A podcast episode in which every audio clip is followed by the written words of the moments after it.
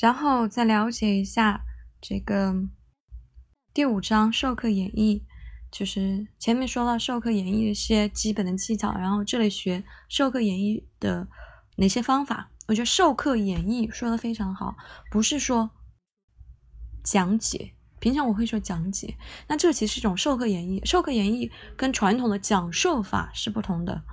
大家可以看出，就是不同的课堂有不同的这种演绎的方式方法。比如说讲授法，对不对？比如说讲授法就是传统最古老的一个方法，就是讲授法。讲授应该来说，呃，它的。是要简洁重点，但一般在教学中互动也是非常的重要的。讲授和发现法得以有效运用。那讲授法是一种以老师传授给学员的这种讲授方法为基础，对不对？一种古老而传统，但是我觉得它也也为什么也长盛不衰、不能替代的作用呢？因为。它非常简洁，也很高效，是吧？直接说了我想要表达的东西，而不是说去激发学员这些创造啊、讨论啊什么的这些环节，不是我直接说了，是不是？然后讲授法局限，大家也要看到，就是学员感到疲倦，就是那种填鸭式，然后就是老师这种讲授法，就是现成知识给学员，用错觉，似乎学员认真听就可以获得知识，对不对？这不对的。当然，讲授过程中老师能够清清楚楚、详详细细能讲明白也是不错的，是不是？学员会有这种思维的参与，所以说，有时候讲授法会有一种感觉，就是说学员听起来好像什么都明白，事后就需要说不清楚，一遇到新的问题就会手足无措，呃，这样就是不靠思维获得知识，不。仅知识本身掌握不牢，更不能举一反三。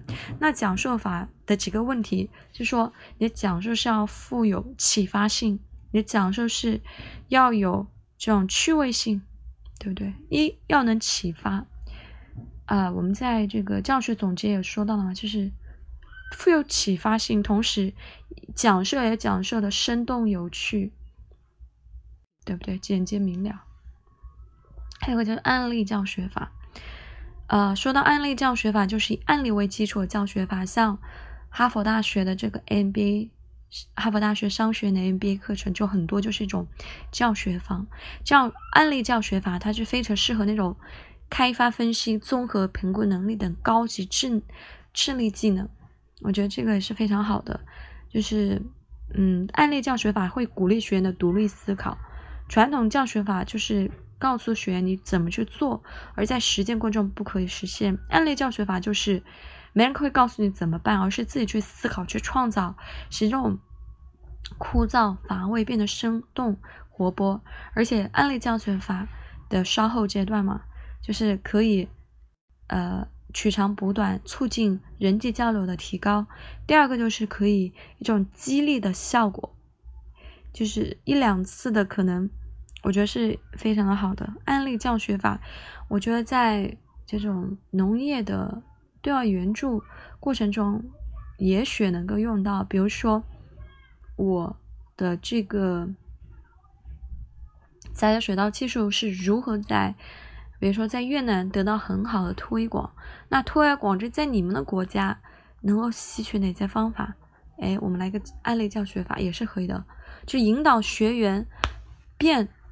以前是知识，那我现在是一种能力，对不对？管理者都知道，知识不等于能力，知识转换应转换一种能力。还有第三个就是重视双向的交流。传统的教学是老师讲，学生听，听没听懂，听懂多少都不知道，这种双向交流。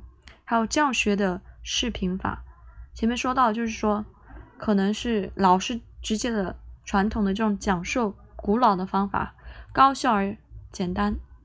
还有一个就是，我有个案例，推而广之，你怎么去做？没有提示你直接做，启迪你的思维，一种独特的想法，它适合那种高级智力，对不对？还有一个就是教学视频法，也有广义和这种狭义的，因为。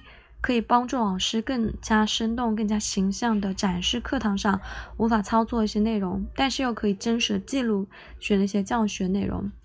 方便学员能够反复的学习，它是现代化教学不可缺少一个辅助工具。那微课也是一种微视频，我觉得是一个不不错的教学视频。比如说用到了视频，一切都可以。狭义的视频就是，呃，将老师要传给学员的知识技能做成视频的方式，方便该学员在片段未来被老师。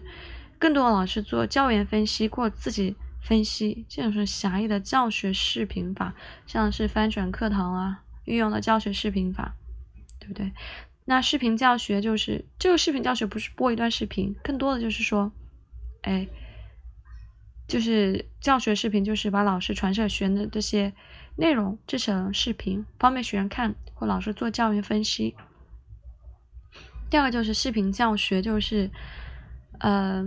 将老师要传授给学员的知识、技能等内容制作视频形式，进行现代化多媒体的教学，或者是说，呃，多媒体的教学嘛，线上线下多媒体教学。还有一个就是借助因特网教视频，一串媒体存在于因特网之上，可以被电脑接收或者说传播。这种教学方式既可以帮助老师更加生动、形象展现课堂上无法操作一些内容，同时又可以真实的记录这些教学内容，方便学员能够随时随地的分析。比如说，现在呃中小学发挥越来越重，比如说丁博士的网站智能课程就有一些教学视频。呃，一些同步的知识点分类啊，有名师主讲，让学员可以针对性的反复观看。我们待会去看一下这个，还有一个情境教学法。前面说了，呃，前面我们说到了这样一个，嗯，什么呢？就是传统的讲授方法，然后视频，然后案例，对不对？然后就是以老师主讲，然后学员思考，还有这种就是以名师主讲吧，我觉得是也实现不了的一些东西。还有一个就是这个呃情境教学法，在教学中，老师有目的的去引入或者创设具有一定情绪色彩的，以这种形象为主体的场景，引起学员一定的态度。情境教学法就是激发学员的情感，对社会生活进行进一步的提炼和加工后，才能影响学习。包括生动形象语言描绘啊、课内游戏啊、角色扮演啊，对不对？然后诗歌朗诵等等，寓教于乐吧，一种默化潜的作用。所以说，授课演绎你要注意的是一种授课是一种演绎，你演绎的怎么样，就是你讲的怎么样，不一定就是直接是讲授法，还有一些。情境法，还有一些视频教学方法，还有一些这个呃案例教学方法。